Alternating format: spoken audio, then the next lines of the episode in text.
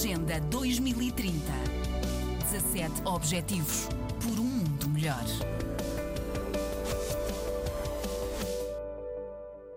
Sumaila tem 30 anos e já há alguns traz o país colado ao nome próprio, Sumaila da Guiné. Sumaila da Guiné-Bissau, país de onde saiu para os estudos pós-graduados em Portugal, com o regresso como uma certeza absoluta. Completamente, completamente. Só um azar que não espero que me aconteça e que aconteça a ninguém que queira dar o seu contributo para o desenvolvimento da Guiné-Bissau pode impedir que eu volte o mais breve possível para o meu país e continuar a servir como professor, continuar a envolver-me enquanto cidadão e estar totalmente aberto a colocar todas as minhas capacidades e competências ao serviço do meu país. Um país que, eh, com todas as suas dificuldades, me deu tudo, mesmo que a partir de escolas fustigadas por greves, eh, os meus pais, os meus amigos, os meus colegas do dia a dia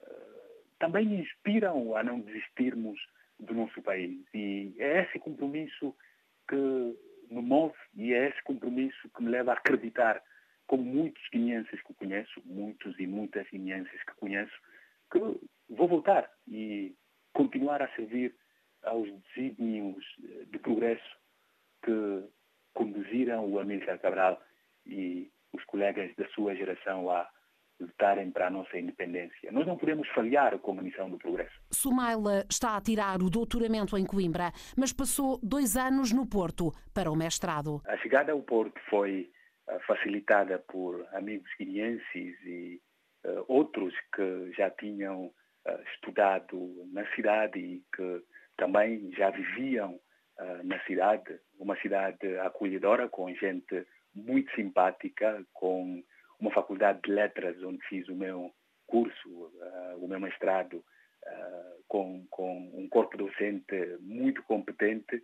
e tive sorte de também ter um orientador muito compreensível e muito solidário.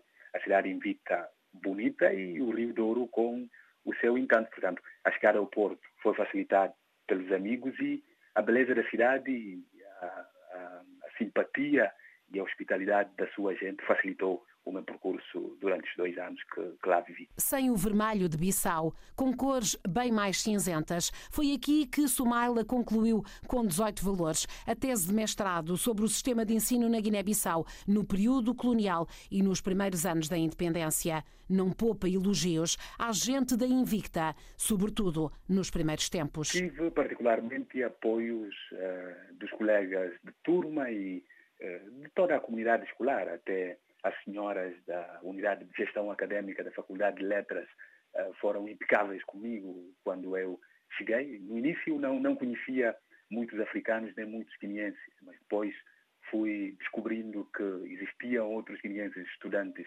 na própria faculdade e em outras faculdades da Universidade do Porto, que existiam outros africanos de outros países africanos eh, de língua oficial portuguesa. Mas estudar em Portugal não é fácil. Desabafa e avisa Sumaila da Guiné. Realmente, realmente há muitos problemas uh, com estudantes africanos e particularmente guineenses uh, no Porto e em Portugal, em Portugal em geral.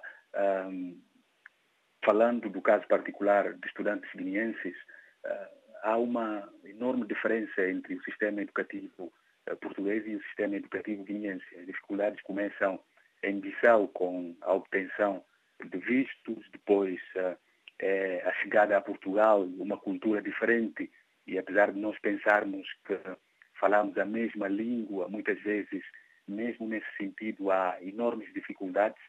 O último censo da Guiné-Bissau, para fazer referência a isso, apontava para 27% da população falante da língua portuguesa e se, se, se nós analisarmos o uso da própria língua no sistema educativo, encontramos muitas dificuldades, começando, sobretudo, eh, pela metodologia do ensino da língua portuguesa eh, nas nossas escolas. O português é ensinado na Guiné-Bissau como se fosse língua materna, o que não é.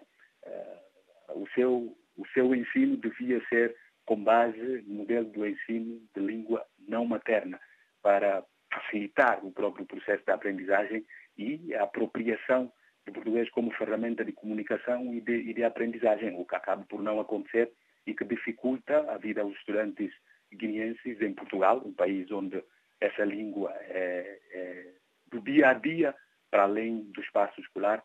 E isso é a primeira grande dificuldade com que um estudante guineense se depara em Portugal. O Sumaila concluiu com, com 18, não é?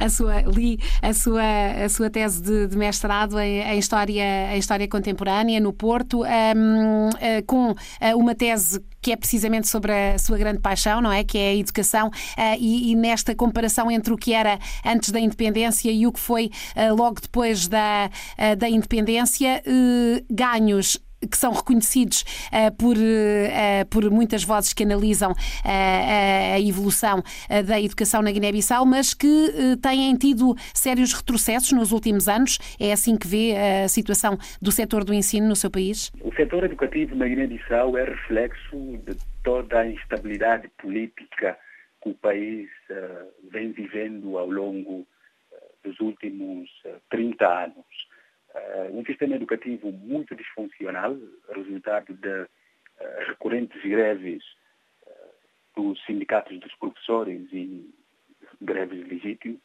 e que também decorrem da incapacidade dos sucessivos governos em atender às exigências dos professores, que muitas vezes são salários em atraso, são melhores condições de prestação de serviço, não é? E, e tudo isso acabou por desconfigurar um sistema educativo que nos primeiros anos da independência uh, se ligava com o próprio processo de desenvolvimento do país. E essa desconfiguração uh, pode ser exemplificada com uh, os dois últimos anos letivos que ficaram invalidados porque as aulas não funcionaram nem em um mês e que terá consequências no tecido social e na própria, na própria evolução do país, no próprio processo de desenvolvimento do país.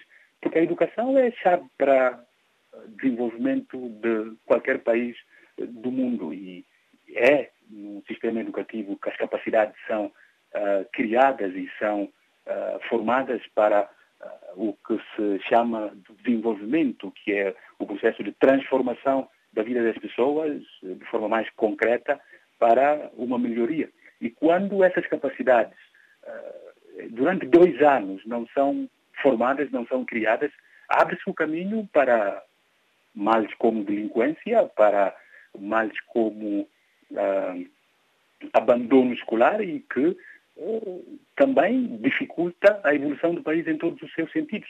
Portanto, o processo educativo na Guiné-Bissau, neste momento, é, infelizmente, nulo. Não há outro nome. Se pudéssemos dar um, um nome simpático, faríamos, mas eh, quando dois anos letivos consecutivos não funcionam e ninguém se intriga, estamos perante eliminação total eh, do valor da educação para o desenvolvimento do país. Agenda 2030. 17 Objetivos por um mundo melhor.